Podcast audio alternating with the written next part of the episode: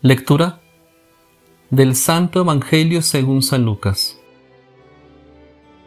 En aquel tiempo, hallándose Jesús en medio de una multitud, un hombre le dijo, Maestro, dile a mi hermano que comparta conmigo la herencia.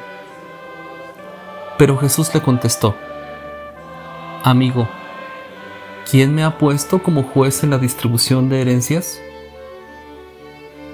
Y dirigiéndose a la multitud, dijo, Eviten toda clase de avaricia, porque la vida del hombre no depende de la abundancia de los bienes que posea. Después les propuso esta parábola. Un hombre rico tuvo una gran cosecha y se puso a pensar, ¿qué haré porque no tengo ya en dónde almacenar la cosecha?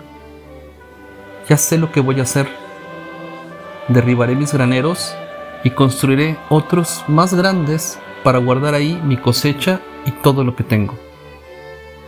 Entonces podré decirme, ya tienes bienes acumulados para muchos años, descansa, come, bebe y date la buena vida. Pero Dios le dijo, insensato, esta misma noche vas a morir. ¿Para quién serán todos tus bienes? Lo mismo le pasa al que amontona riquezas para sí mismo y no se hace rico de lo que vale ante Dios. Palabra del Señor.